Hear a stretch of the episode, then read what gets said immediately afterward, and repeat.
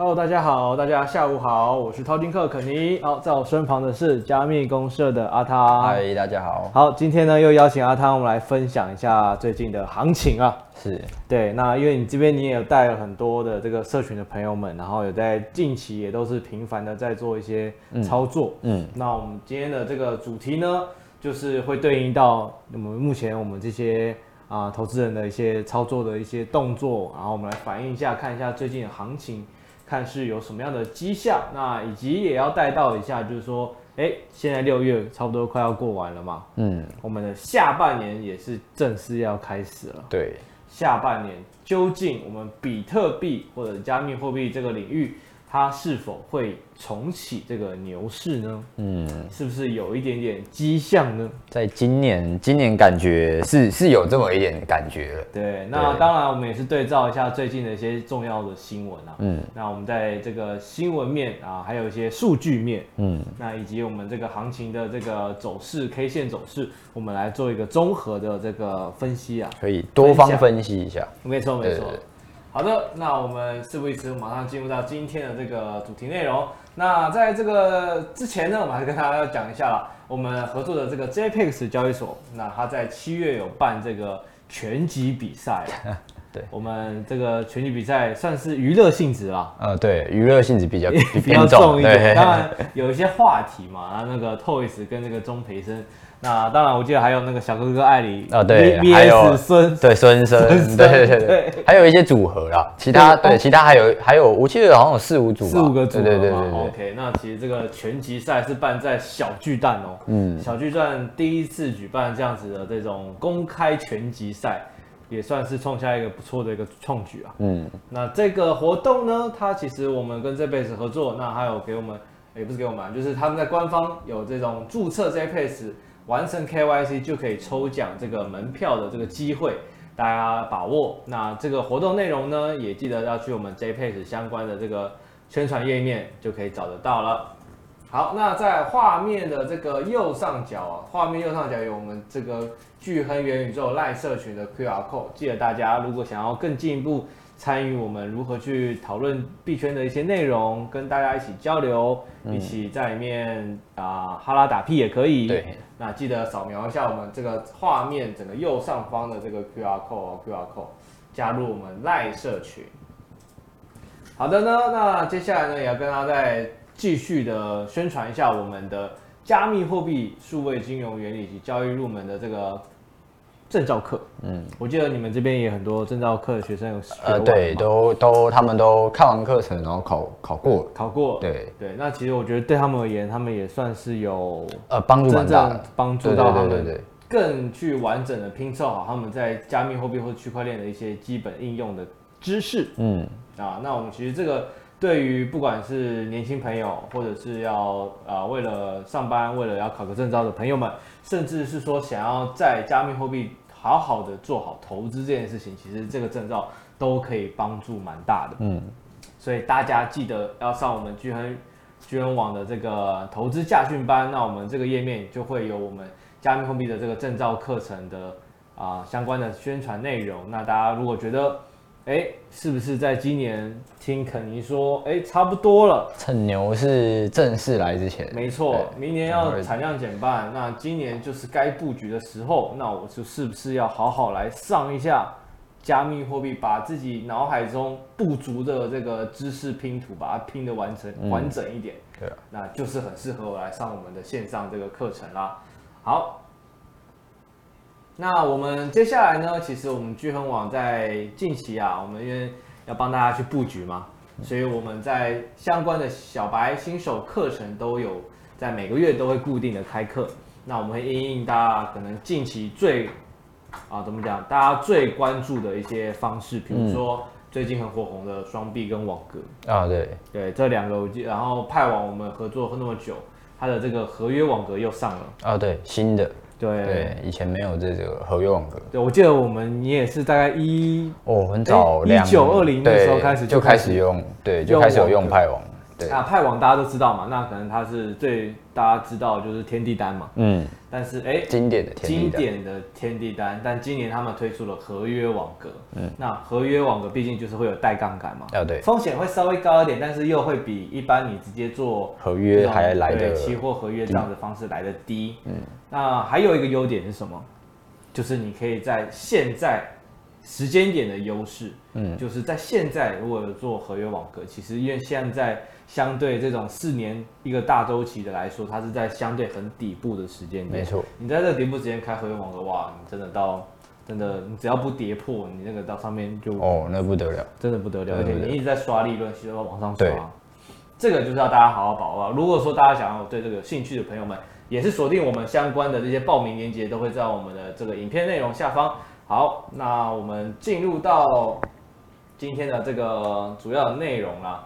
比特币在上个礼拜，嗯，又再次创下了近期的高点。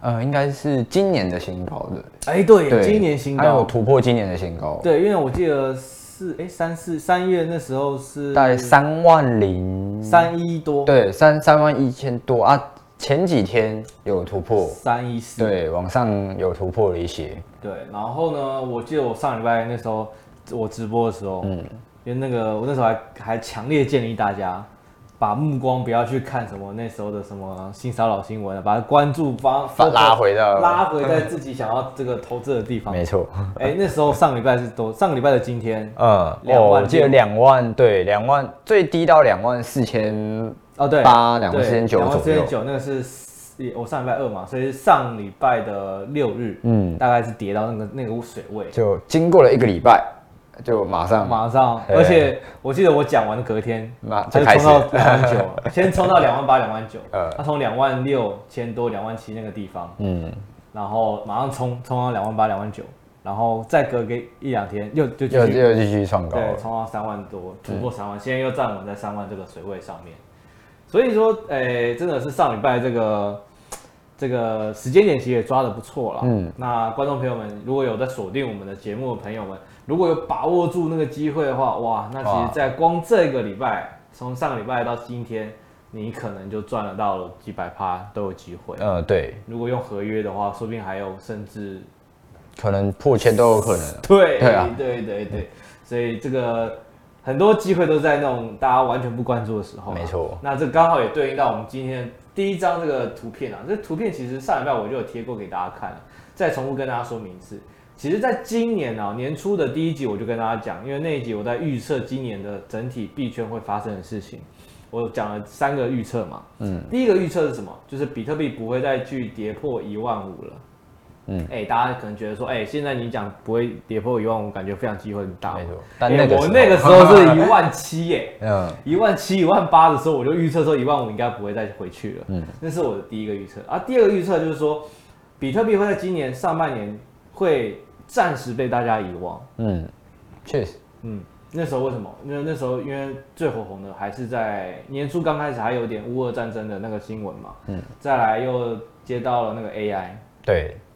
我记得那时候 AI，我就一下子那个热量就热热度马上就喷高，对，完全把加密货币跟区块链所有都就是完全没有那相关的新闻。嗯，还有什么可能最近可能近期还有一些选举啊？对啊，选举啊，或者是一些呃台股啊，台股新闻其实最近也是前阵子也是占了蛮多版面的。对，因为 NVIDIA 哎，对对对，大家现在虽然它是美股啊，但是对大家毕竟股票可能还是大家最喜欢投资的。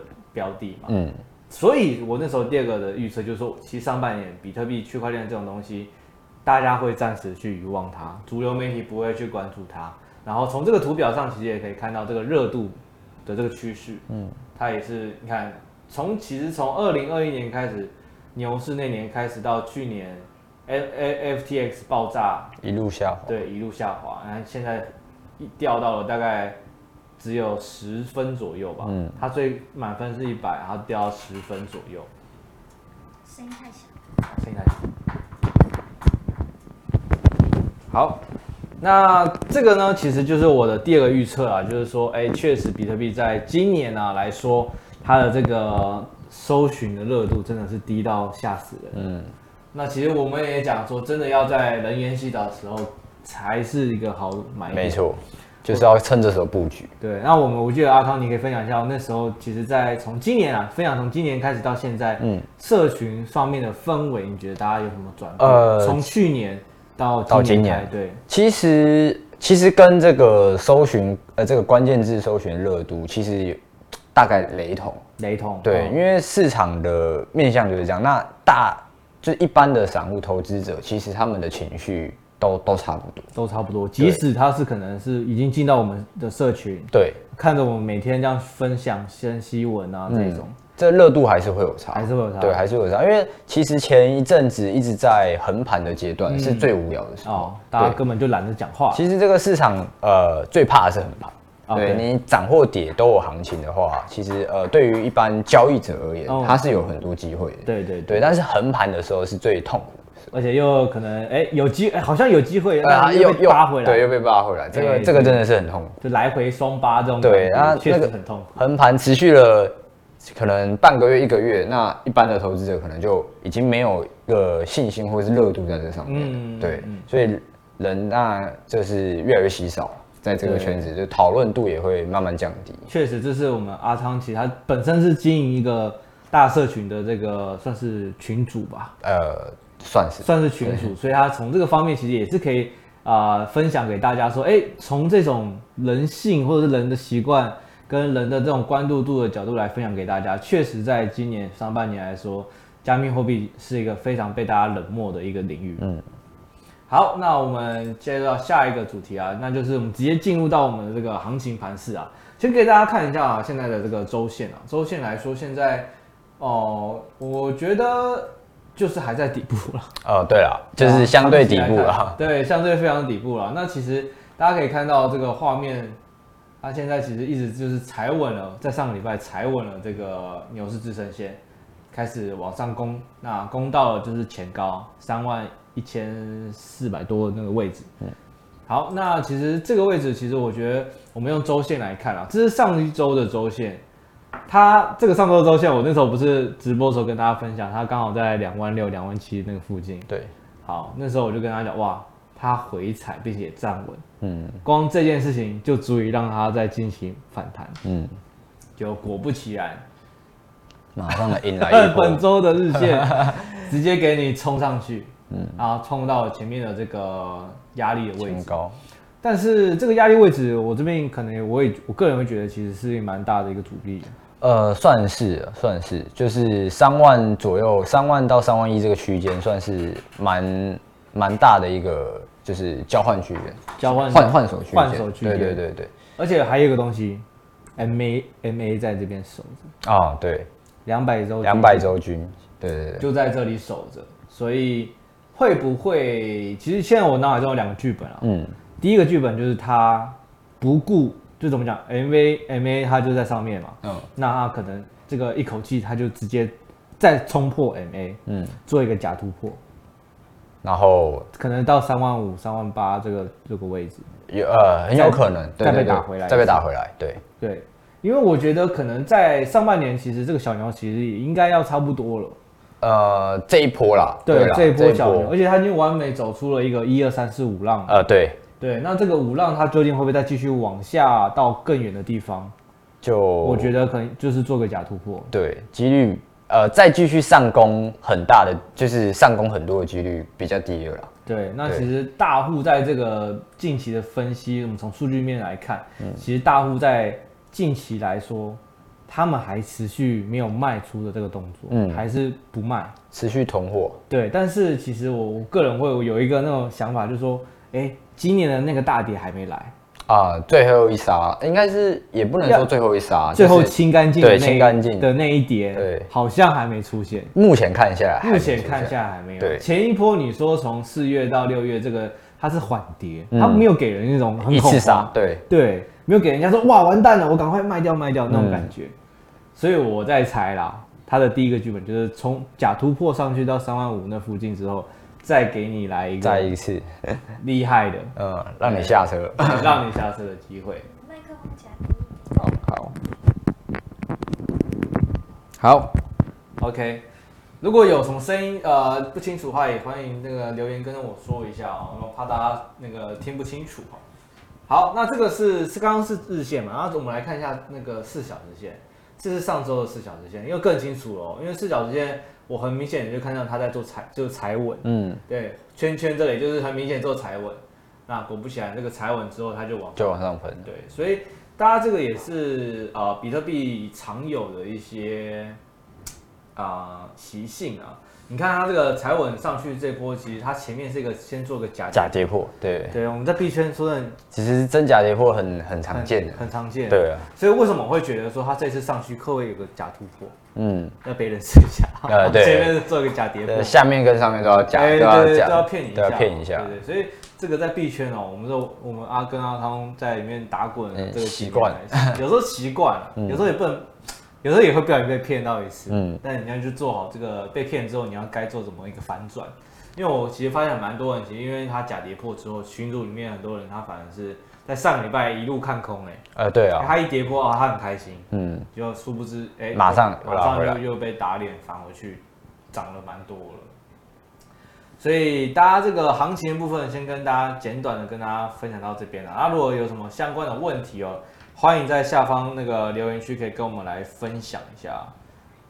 好，那接下来的话，我们就进入到我们这个新闻的部分哦。新闻的部分，其实近期阿汤可以来跟我们分享一下。嗯，你觉得最主要会让它突破两两万七到三万，最主要的原因是什么？嗯，其实就严格来讲，应该就是目前画面上这个新闻，应该是最大的的主要原因啊。嗯，对啊，就是。其实，很多机构现在已经开始在布局，就是比特币现货 ETF。对，其实这在上一轮牛市就已经是一个议题了。哦，对，就是好久了，对，很久了。其实有蛮多机构都已经有呃去申请过。对对，那只是说，对对对，还有那个那那个兄弟的那个那个呃，对，A 十六我记得也有，A 十六对，好像有 A 十六有，就蛮多家啦，因为毕竟全球有很多个嘛，不管是欧洲、美国或是亚洲，其实都有。那哎、欸，今天刚好有一个新闻哦，就在刚刚，就是香港其实已经通过了一个现货 ETF，而且是比特币跟以太币都有，都有，对对，两只两只币都有。那这个对于呃，我觉得对于这一次可能牛市来说，会是一个非常大的一个推力啦。因为毕竟。现货 ET 五才是真正可以让圈外人的资金，没错，来进驻的一个最好的，或者是说让一些机构或者是一般的投资者，嗯，可以比较容易进入。没错，嗯，所以这个我也是跟想要再进进一步跟大家探讨了，因为这个贝莱德毕竟也是，我记得他管理的一兆美元的，嗯，这个他的资金量体应该算是最大了，对对，应该是最大。没错，他在上个礼，我记得十五号，他提交了这个现货 ETF 的申请之后啊，其实这个就带动了这这上一周这整波的涨幅。嗯，那其实这个还，其实我觉得感觉就是他们好像在演一场大戏一样。嗯，他们从年初这样 S 配合这种 SEC 各种打压，打压币安跟那个 Coinbase。对，那哎，结果。悄悄的，也没有什么太多的那个新闻，在上个礼拜他们突然那个那个交易所就出来了。对，而且这个是伴随着这这个新闻跟那个美国他自己要的做的交易所，其实是一起出来，一起出来的。对啊，他们自己要做的交易所这件事情，之前都没有听到。对啊，之前好像很小。对，应该是非常可能华尔街啊那些比较深入的人才会有有这些消息。对。那说真的，我其实因为如果有这种消息，其实早就让我们都知道了。对。结果就哎，刚好说他一提交，哎，顺便他们他们自己的交易所也上。也上。嗯。那其实这件事情呢，很明显，我觉得就是啊、呃，大资金真的要在做做大动作。嗯。该该会做的一些偷偷的布局。没错。他们抽从这个年初去打压 Coinbase、币安。有什么去搞你什么，然后啊，把你撤出美国之后，搞完以后他自己再自己再吃下这块市场，自己的人马 OK 了，自己来搞交易所。嗯，那我们这个伍德艾伦啊，呃不不不，这个不是呃这个什么？这是 那个木头姐，木头姐，对，木头姐，对啊，五天。OK，没事。那个木头姐啊，其实她也是，她也是说他们在之前也就已经有申请这个现货 ETF 了。对，只是他们也在讲说，他们说不定是第一个可以通、嗯，第一个上的。那你觉得会吗？哎，我觉得，我觉得说不定应该是贝莱德的威力应该是比他强，对，资源应该比他多，对，关系应该比他好，关系比较硬，对，关系比较厚，所以，嗯，那那当然这个就是新闻看看就好了。那那这个木头姐她毕竟也是这个她她管理的资金也是蛮大的，对，那他也是非常支持加密货币，没错，这个整体的应用的推算是也是推广者之一嗯，所以这个女股神。我觉得也是看好大家，如果哎，他他也是可以去支持他嘛，对不对？哎，可以啊，对啊，对吧？去让他可以再帮我们加密货币领域相关领域去冲一下声量，嗯，去推动。最近马斯马斯克是相对比较安静啊，对了，自从炒完去年可能炒完一下米硬币之后，哎，今今年今年可能就顶多炒那个佩佩跟那个 Ladies 啊，对，炒完了一下就没声音了，对，那可能他要忙他其他的那个嘛。但我相信，我相信，就是他接下来还是会继续继续那个啦，还是会继续时不时就来圈一下钱，对不对？对，来来凑一下热闹。没错，没错。好，那这个 ETF 这个整件事情呢，其实啊、呃、上了之后啊，其实还有另外一个就是，目前比较像现货 ETF 的就是回度嘛。啊，对，回度基金。那个回度基金嘛，但是它比较像是有点像山寨的，嗯，它毕竟还是叫信托。啊，对。所以那个，我记得上上次直播我跟他分享，其实富达其实就有机会想要去收购灰度。嗯，他听到贝莱德说，哎、欸，他想要弄那个现货 ETF 嘛，那富达说，哎、欸，那不然我换一个角度，我就直接把那个灰度收购。收购。嗯，那我是不是也就顺便那个也有了这个现货 ETF 这个这个这个应用这个商品了？嗯，那这件事情我觉得也是慢慢可以。最近的新闻啊，下半年新闻我可以再跟大家分享，就会是大机构跟大户之间这些大金鱼之间的新闻角力。嗯，我觉得会是这样子的走向，大家会开始抢版面啊，或者是开始会去筹资源。对，然后我觉得国家之间也是一点哦，对，国家跟国家之间，像欧洲啊、亚洲这。美国嘛，嗯，对，那香港还有可能法国啊这些比利时这些国家，嗯、对，都互相在竞争，就是在加密货币这个圈子里面的一个地位，地位跟想甚至想当龙头。对，那其实很明显啊，其实亚洲这一区，我们就毕竟新加坡、香港嘛，嗯，我们都我们都大家都我们还去过新加坡，然后也看到大概当地的这些感觉。欧欧洲的话，我觉得英国、英国对法国其实都算友善。啊，对，英国英国我不确定，但是法国法国非常友善，对，法国也友善。对，那美国那美洲的话就就呃，就是现在就是在主题转风向了，对，转风向在 组组那个三巨头，对对之类的感觉。那其实这个都是我们其实我觉得可以在下半年就可以慢慢感受到这三大洲这个他们之间的啊。互相角力，或者是互相要去竞争加密货币领域的龙头。嗯，那其实我记得我在年初分分享跟大家分享几个预测，第三个预测就是第三呃第三个预测是第三个会出现第三个国家，嗯，把加密呃比特币列为法定货币。嗯，很有机会哦。塞尔塞尔瓦多跟中非共和国。嗯，啊这这个毕竟还算是中小国，那但是说不定下半年我觉得甚至会出现。第三个国家去认定比特币为他们的法定货币。我们从最近的一些跟美元有相关的一些国家来说，他们的那个通货膨胀真的太太可怕了。对，那甚至我上个礼拜还跟他分享，日本现在日币贬到真的是啊很低啊，现在对二十年来最低的日币。嗯，那说真的，大家刚好暑假又可以去日本，去日本好好 shopping 一下。嗯。像这样的国家就会有那么一点机会去开放这样子的这个货币的接受加密货币或者接受比特币这样子的原因。嗯，这是真的通货膨胀可能真的影响到他们的生计。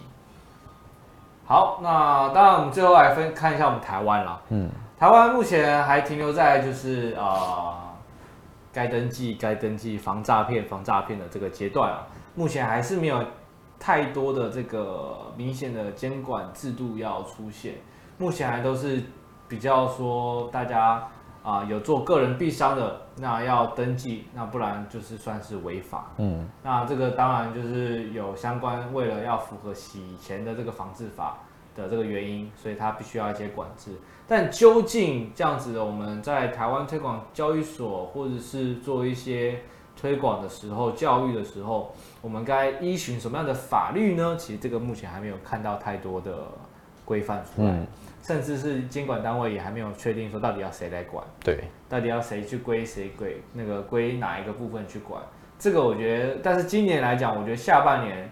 接近年底的时候，这些东西我觉得会会慢慢有一些慢慢浮现，嗯，但是我就希望不要因为选举而去刻意炒作，或是根本就只是做一个假议题，嗯嗯，对，因为毕竟选举明年快到了嘛，那这这个因为毕竟你看各各个国家都已经开始要布局，都已经在找那个他们那个像美国啊那种找主 team 啊，对啊，那那台湾真的要再加油。加油一点，对，加油，好。那最后呢，再跟大家来分享一个数据啊，这个数据我觉得也很有趣，那就是这个比特币的优势指数，那也就是它的这个市占啊。对，简单来说就是市占。那这个市占其实在今最近来讲，从今年开始哦一路狂奔呢，嗯，从去年年底我记得最低到三十六、三十七，嗯，四十以下其实就是很危险，很危险啊，嗯、表示什么？表示市场上所有很大部分的七成的钱。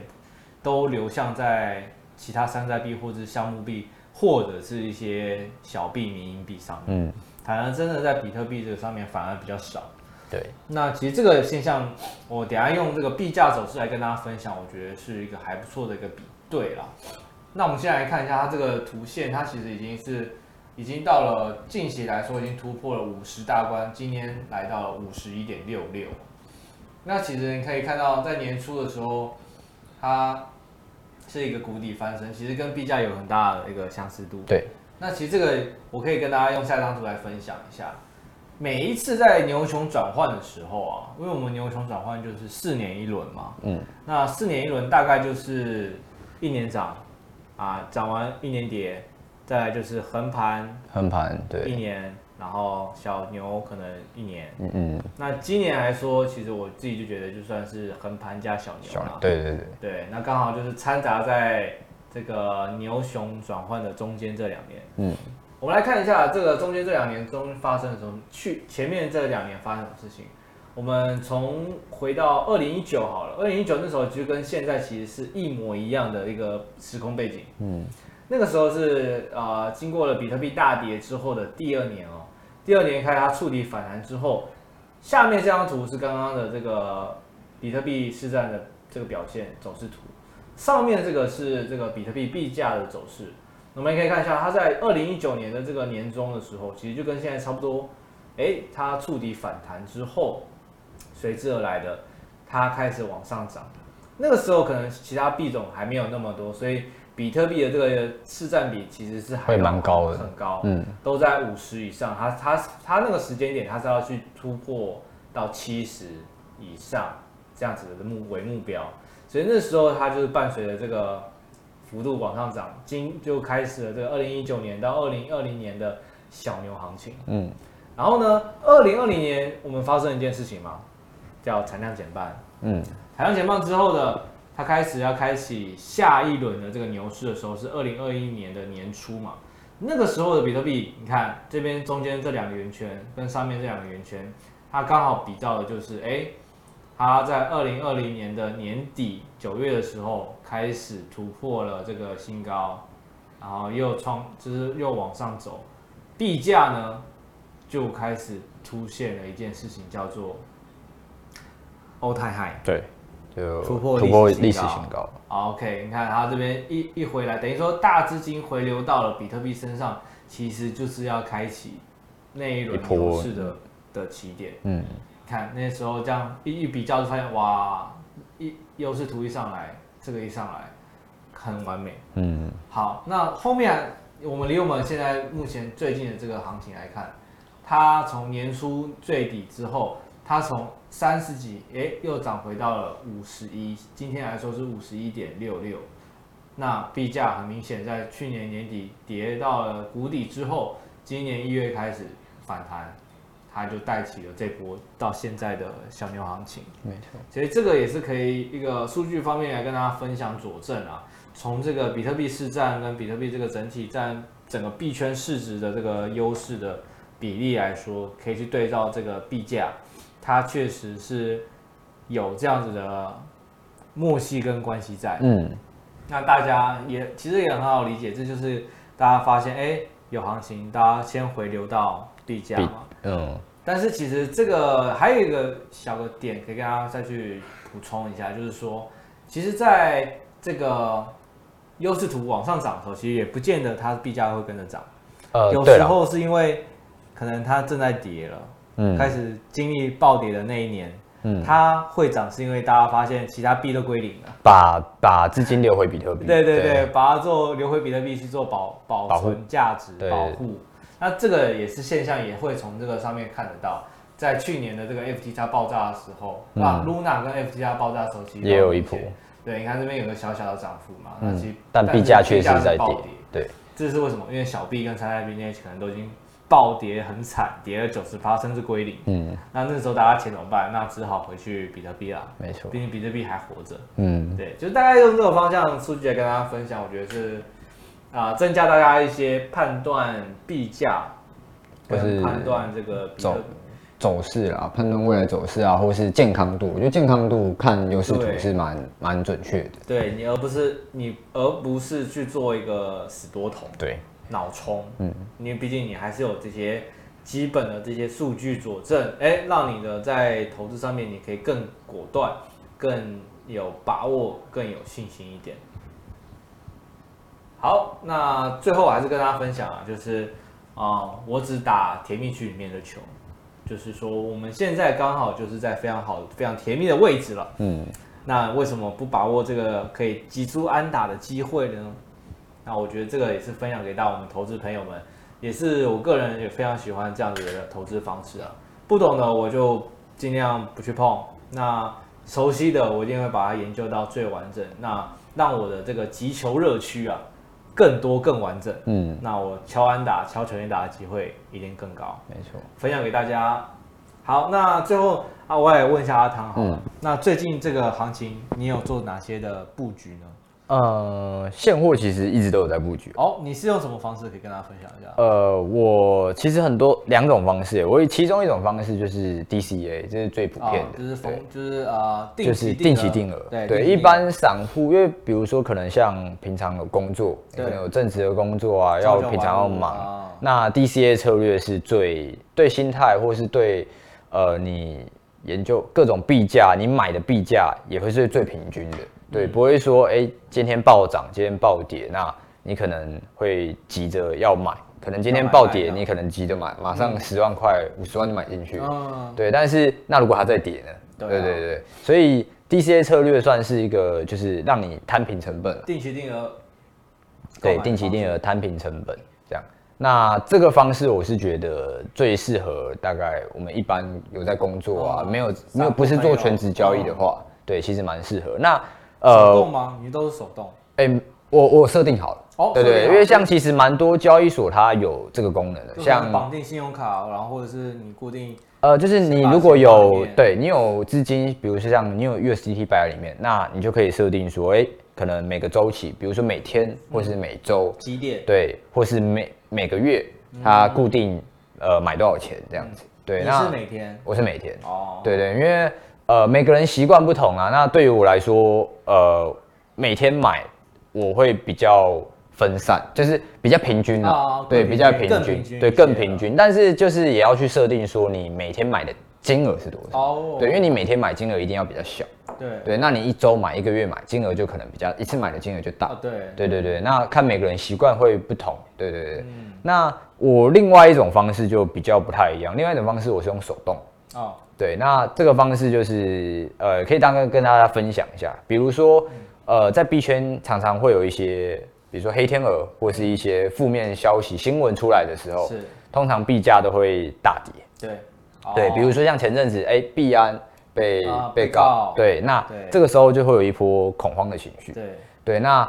呃，我就会趁这个时候去买入，就就是越就别人恐慌，我贪婪的时候。对对，但是这个部分就是要特别的去注意，应该是说这比较适合你平常有每天在关注市场啊，稍微有关注了。对，要关注市场，不是说当那种做当冲的。对对对，就是你要了解市场现在的状况跟币价各种呃方面的资讯，你才能去做这样的事，不然其实你买入你你也拿不住，因为你会怕，对啊，对，会怕。